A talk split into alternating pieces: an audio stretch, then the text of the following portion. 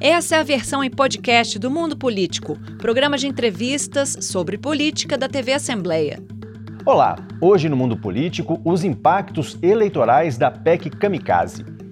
Há menos de três meses das eleições, foi promulgada pelo Congresso Nacional a PEC 1, uma emenda à Constituição Federal que prevê o reconhecimento de estado de emergência no país e viabiliza um pacote social de mais de 41 bilhões de reais. Também chamada de PEC das Bondades e de PEC Kamikaze, essa medida permite a criação e o aumento nos valores de auxílios sociais, além da redução de impostos. Os benefícios previstos têm data de validade definida e deixam de existir já no início de 2023. Por quais motivos essas mudanças são tão polêmicas? Que impactos a PEC Kamikaze pode provocar na disputa presidencial? Sobre esse assunto, eu converso com o economista e cientista político Ricardo de João Braga, coordenador do Congresso em Foco Análise. Professor Ricardo, é um prazer enorme para a gente tê-lo conosco aqui. Muito obrigado por atender nosso convite. Eu que agradeço. Minhas saudações a você, Heitor, e aos espectadores. Professor, a gente, o senhor escreveu recentemente né, uma coluna no Congresso em Foco e o título dessa coluna é bastante instigante, na minha avaliação. Seria A PEC Kamikaze vai virar a eleição? O senhor propõe uma pergunta para o título desse conteúdo. E eu não, não, não vejo como iniciar essa nossa entrevista sem te devolver a sua própria pergunta. Bolsonaro pode virar esse jogo com a PEC? E quando eu falo virar o jogo, é importante que a gente está falando aqui que é, há uma liderança hoje em todas as pesquisas do ex-presidente Lula, por isso virar o jogo. Você acha possível, então, que a PEC tenha esse resultado para o presidente Bolsonaro? Heitor, a PEC, ela me levou a essa pergunta porque parece que é o principal objetivo dela. Uhum. O, os setores atendidos pela PEC é, são setores que estão precisando de ajuda, é meritório, o Brasil vive de fato uma crise, mas a PEC ganhou esse simbolismo eleitoral por ter sido editada nesse momento. Uhum. Muito próximo da eleição, quando muita gente se pergunta porque não foi feito isso antes. Uhum. E a pergunta de se ela vai virar o jogo é porque o Bolsonaro ele vem fazendo um movimento político que tem sido aconselhado provavelmente ali pelo pessoal que tem tentado cuidar da campanha dele mais estrategicamente, de fazer um movimento rumo a conquistas sociais, a uma discussão da carestia, das dificuldades econômicas que as pessoas vêm passando. Uhum. E essa PEC, o foco dela, o objetivo maior é dar uma turbinada, vamos dizer assim, no programa Auxílio Brasil e tentar reverter votos num grupo em que o Bolsonaro hoje perde com uma margem muito grande para o presidente Lula. Uhum. Então é o ex-presidente Lula. Então é muito óbvio que é, a pergunta de se ela vai virar o jogo deve ser feita, porque esse grande grupo de eleitores que compõe o Auxílio Brasil, eles têm volume para mudar uma eleição. E é lá que vai ser é, direcionado a grande maioria dos recursos. Uhum. Eu me fiz essa pergunta pessoalmente, porque tenho interesse em acompanhar a eleição, em saber como ela pode se desdobrar. E nesse artigo eu fui colocando algumas posições que eu encontrei de gente séria, gente que reflete. E lá eu criei três categorias, né? Você uhum. leu, é, imagino que tenha sido minimamente interessante.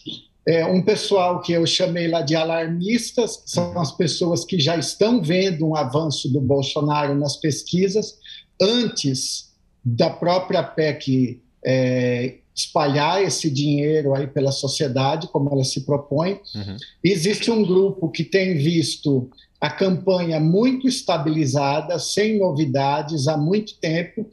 E eu encontrei um artigo muito interessante do William Vac, que é um jornalista experimentado, alguém com boa capacidade de reflexão, em que ele entende que a PEC chega a ajudar o próprio ex-presidente Lula na medida em que leva a discussão da eleição, da campanha eleitoral, para o a temática que favorece o ex-presidente, ao ver do William Vac, que é a discussão do apoio aos pobres, das condições de vida das populações mais carentes. Pois é, professor, eu... é, ah, desculpa hum. interromper o senhor, que é o cenário, até remetendo disso, disso que o senhor está falando, o cenário ele era outro, mas eh, a gente ainda não tinha essa PEC do Auxílio Brasil, mas há menos de dois meses o Datafolha ele mostrava uma ampla liderança de Lula, mesmo entre os beneficiários do programa Auxílio Brasil. O placar ali dava 59 a 20 a favor de Lula. Você inclusive traz essa hipótese né, de que essa bandeira do cuidado com os pobres já poderia estar cristalizada por Lula, mas Bolsonaro ele não pode capitalizar essa, essa bandeira, pegar para ele? Então, essa é a questão ao frigir dos ovos, Heitor. O, o beneficiário do Auxílio Brasil receber 200 reais a mais, ou então quem está na fila e hoje não recebe nada, passar a receber 600 reais, vai virar o voto da pessoa? Uhum. Não há dúvida nenhuma de que 200 reais a mais, ou então 600 reais para quem entra no programa faz diferença. Essas pessoas estão passando por uma situação de muita necessidade. É óbvio, você vê pobreza na rua, uhum. mas a questão é como se forma uma preferência eleitoral. E aí, uh, o mecanismo para dizer que o Bolsonaro conseguirá arrebanhar um monte de votos é imaginar que o eleitor atua muito imediatamente assim em relação ao estímulo que ele recebe. Uhum. Recebeu 200 reais a mais, recebeu 600 reais, ele vai passar a ver o governo como muito bom e que deve continuar. O Bolsonaro está jogando com essa hipótese. Uhum. Do outro lado, que é até o que o William Vac coloca, e eu acho que faz um bocado de sentido, é que é, a discussão da, da caristia, como os políticos gostam de falar, ela é um terreno em que o Lula navega há muito tempo. Uhum. Então já pode existir, e eu creio que exista, uma posição bastante consolidada em muitos grupos do Brasil de que o presidente Lula é, cuidou dos pobres. Uhum. Eu, particularmente, tenho as minhas é, posições, minhas reflexões, mas estou tentando colocar aqui o que eu tendo a imaginar que pode passar na cabeça desse grupo de eleitores. Então, entre o Bolsonaro distribuir o dinheiro e o voto virar, a pessoa teria que ter uma reflexão de quem realmente está preocupado com a vida dela. Uhum. E aí o Lula tem um capital acumulado nos seus mandatos que não é nada desprezível. Por isso que a minha visão é que o Bolsonaro vai conseguir sim algum avanço, mas eu não acredito que vai ser um avanço substancial a ponto de virar a eleição. Retomando aqui a sua primeira uhum. pergunta, eu não acho que vai ser suficiente para virar a eleição. Professor, é, o senhor também abriu aquela coluna comentando que a PEC ela é é, palavras do senhor aqui, questionável no mínimo, e foi construída com a cumplicidade da oposição.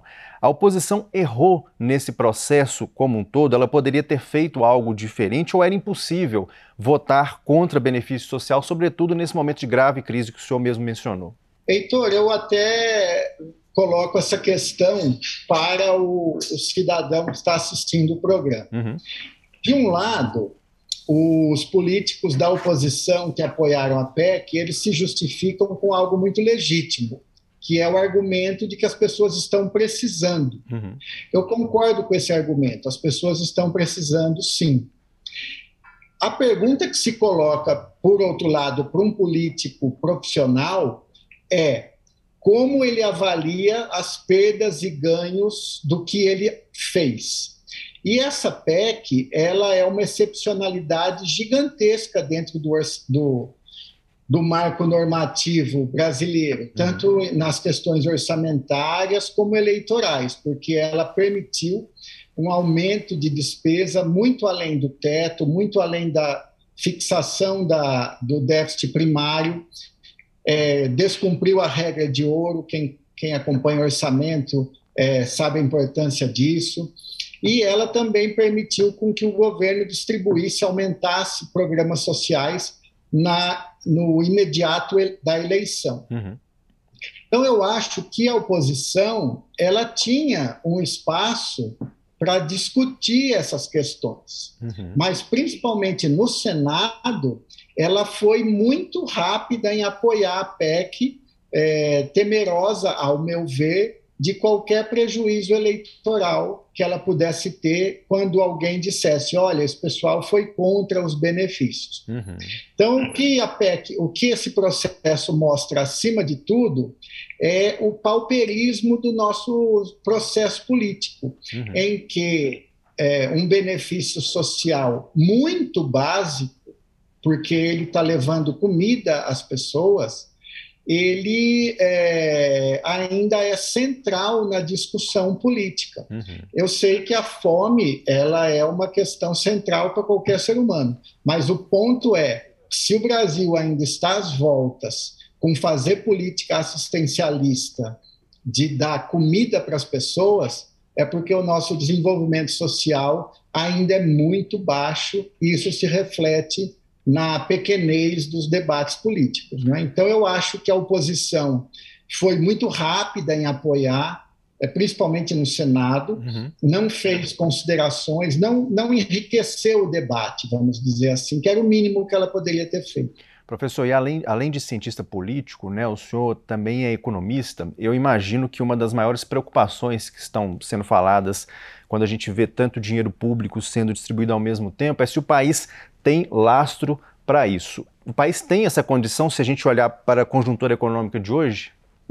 Eu vejo dois problemas. O primeiro é um problema fiscal mesmo. Uhum.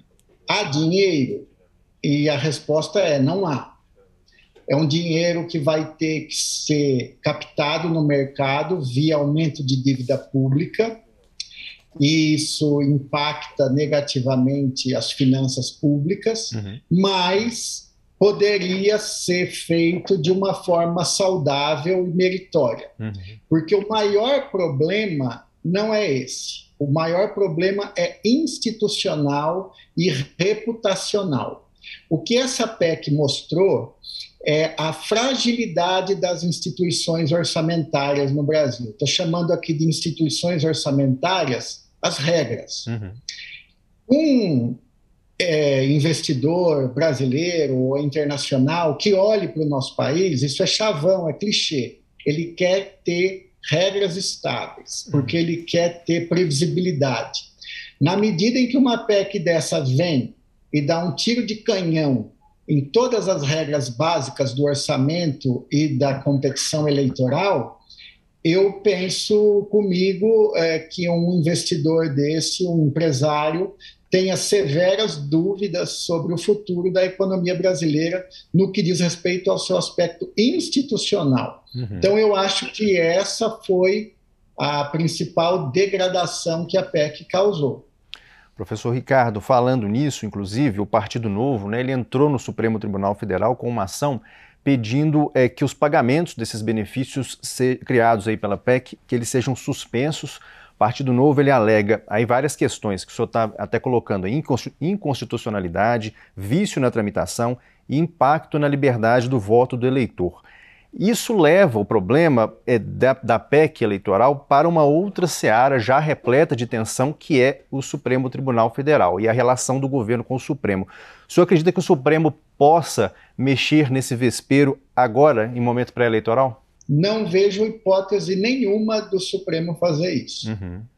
O Supremo, eu concordo, ele tem sido muito ativo, além do ativismo que eu acho justificável em muitas situações.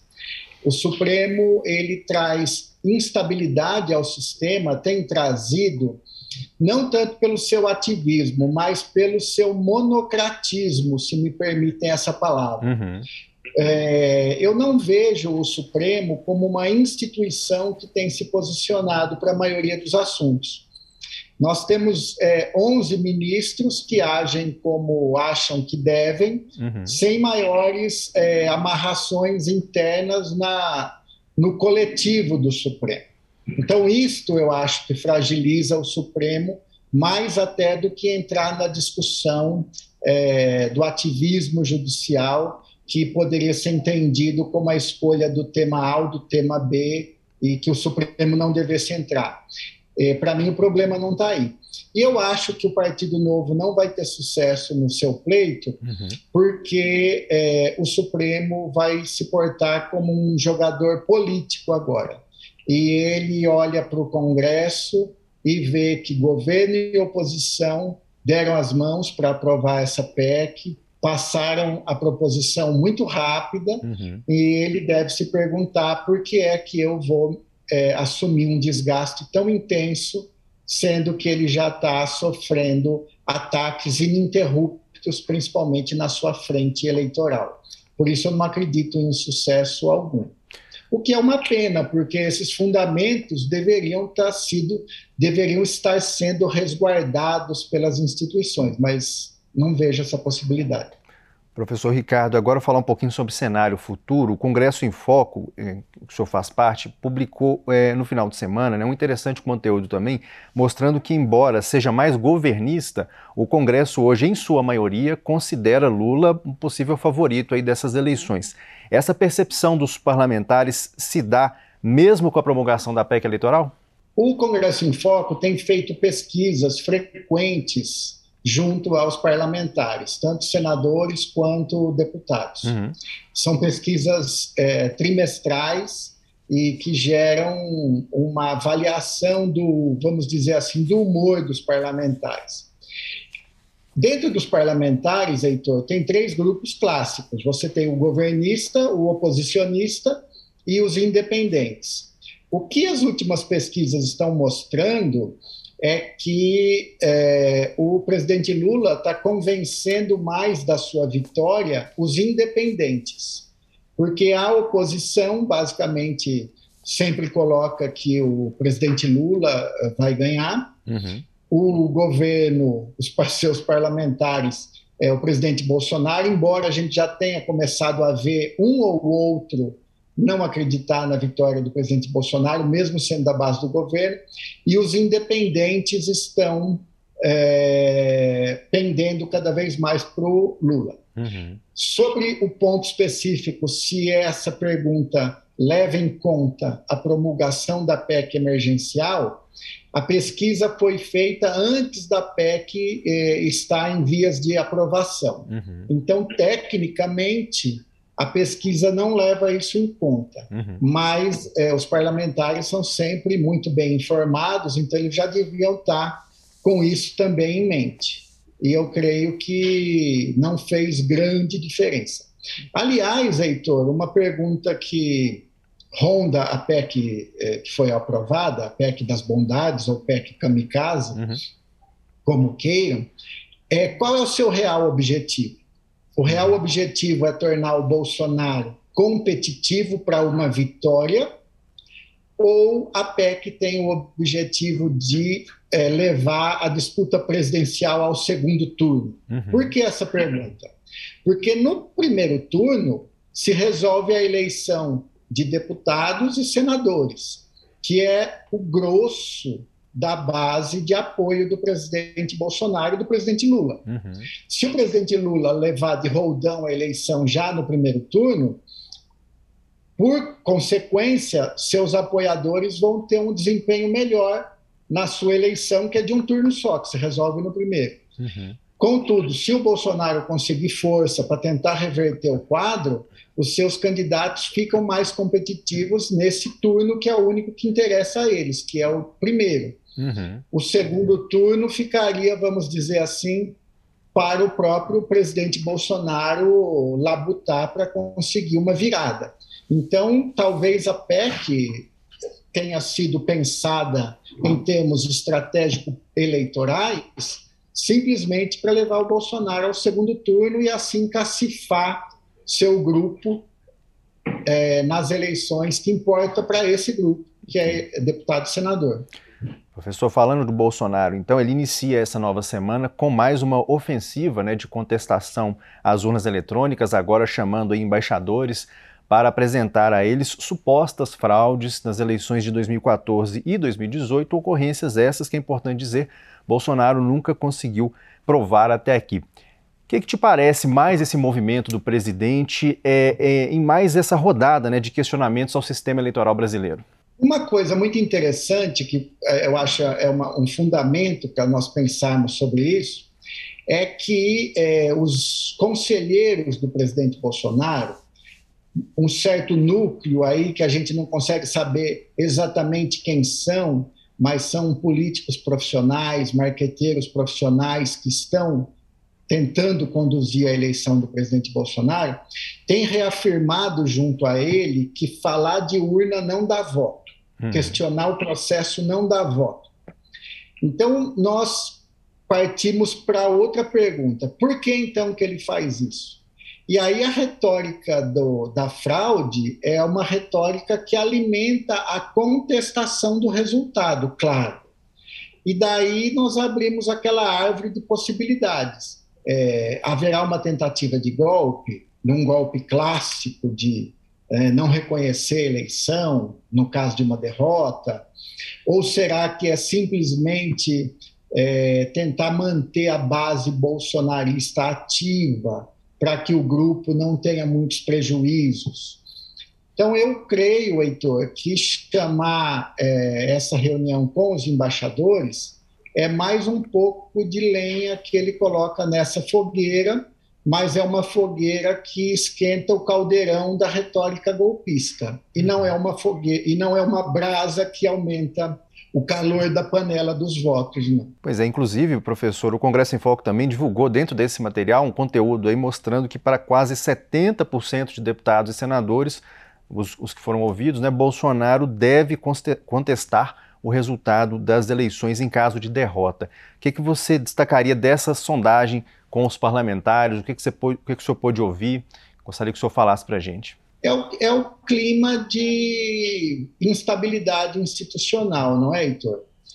Quando 70% dos parlamentares diz que deve haver algum tipo de contestação fora do rito normal da democracia, é um número enorme. E esse número, se você abrir pelas categorias governo, independente e oposição, ele não é de 100%, porque o, os parlamentares governistas, em vários casos, disseram que não haverá contestação ao resultado. Uhum. Mas a quase é, totalidade da oposição e um número um pouquinho menor, mas muito alto também dos independentes, que levaria isso para 90%, 95%, acha que o Bolsonaro deve contestar.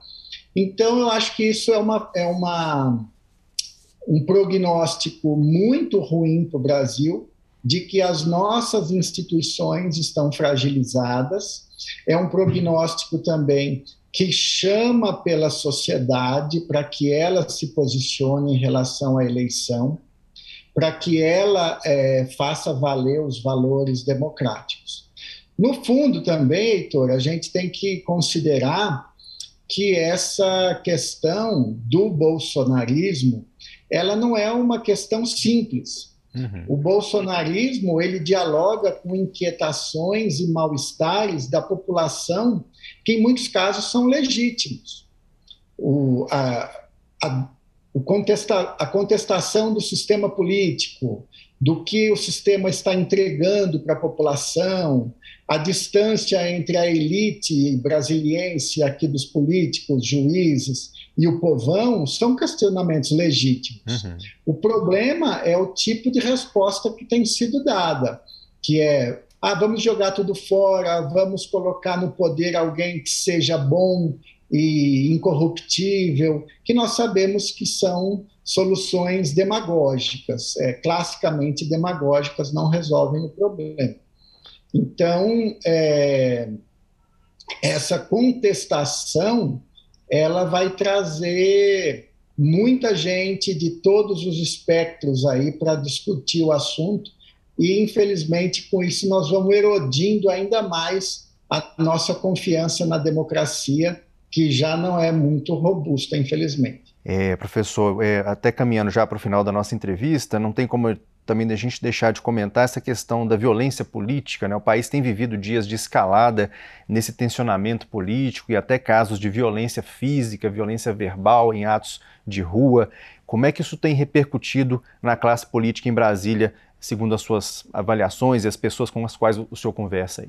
Heitor, eu, eu confesso que o que eu vejo são, é, por um lado, demonstrações de um pesar por isso, que é uma manifestação humana que as pessoas é, são capazes de oferecer e outras pessoas esperam que isso seja feito. Mas, para minha tristeza, eu vejo pessoas operacionalizando politicamente isso o tempo todo. Uhum.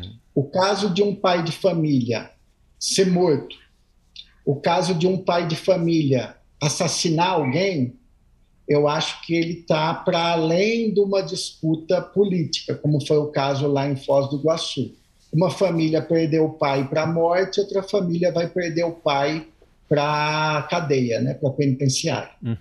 E eu acho que isso não deveria ser problematizado politicamente. E vejo que tem muita gente fazendo isso, no sentido de culpar vítimas, no sentido de diminuir culpas, é, no sentido de dizer que isso é normal.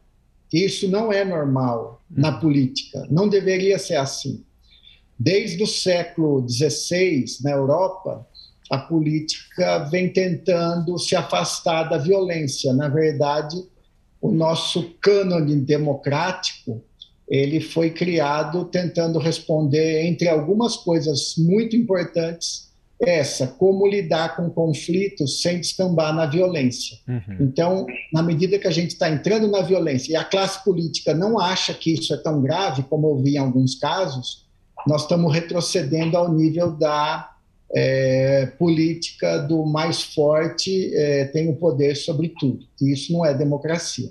Professor, é, tem, tem um tempo para uma última e rápida pergunta. É, eu gostaria de saber do senhor se persiste a sensação em Brasília de uma, de uma eleição podendo ser decidida em turno único ou a terceira via, mesmo sem viabilidade eleitoral neste momento, consegue ao menos levar essa disputa para o segundo turno? Minha percepção é que estamos falando de uma disputa que pode ser provavelmente. É, que o primeiro turno é importante. Uhum. Eu acho que a terceira via seria muito saudável se ela tivesse se construído ou se ela vier a se construir, porque eu acho que a chance de termos debate político basicamente virada à terceira via, porque a polarização não permite, a polarização é, cheia de ódio, como nós estamos vendo hoje, ela não permite esse diálogo, ela é basicamente um enfrentamento. Então, se um terceiro,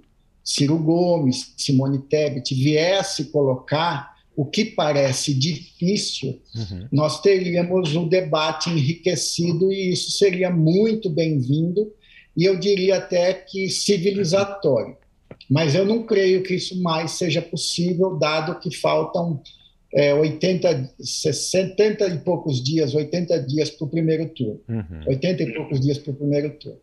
Então, eu acho que na cabeça dos políticos, o que está passando é a eleição se resolverá no primeiro ou no segundo. Porque ainda nas contas que nós temos que fazer, Heitor, é que deve haver sim um voto útil na beira do primeiro turno. As uhum. pessoas que hoje simpatizam com Ciro, com Simone, eles vão se fazer essa pergunta: vale a pena um voto útil para decidir a eleição no primeiro turno? E eu acho que essa é uma força muito incontrastável que vai é, dominar o assunto. A não ser que o crescimento do Bolsonaro que venha a ocorrer por meio até dessa PEC é, enfraqueça o Lula a ponto de ficar bastante claro que não, haver, que não há chance de vitória no primeiro turno. Uhum. Mas tudo isso ainda está no cenário das possibilidades, a gente ainda não sabe. Mesmo quando viesse pagar o primeiro, as primeiras parcelas, a gente ainda não vai saber, porque, em geral, os efeitos desses é, programas sociais em votos não são assim imediatos, como é, o nosso prazo faz com que a gente às vezes pense. Perfeito, professor. Então aguardemos desdobramentos aí desse momento pré-eleitoral e agora já chegando no momento eleitoral. E eu aproveito para agradecer muito a sua presença, engrandeceu demais a análise que a gente faz aqui diariamente no mundo político. Obrigado e seja bem-vindo e esteja conosco mais vezes. Eu que agradeço e faço um apelo aos eleitores aí que se comportem um pouco mais de respeito, amor e civismo, civilidade nessa eleição. Eu acho que isso está acima de tudo. Importantíssimo alerta final do professor. Eu conversei né, com o Ricardo de João Braga, coordenador do Congresso em Foco Análise. Nós falamos sobre os impactos eleitorais da PEC Kamikaze e sobre toda essa conjuntura pré-eleitoral. O Mundo Político fica por aqui. Muito obrigado pela sua companhia e até o nosso próximo programa. O Mundo Político é uma realização da TV Assembleia de Minas Gerais. Nesta edição, a apresentação foi de Heitor Peixoto, a produção de Tayana Máximo, a edição de áudio foi de Leandro César e a direção de Roberta Vieira. Você pode seguir o Mundo Político nos principais tocadores de podcast. Assim você não perde nenhuma edição do programa. Para assistir a esta entrevista e a outros conteúdos da TV Assembleia, acesse a lmg.gov.br/tv.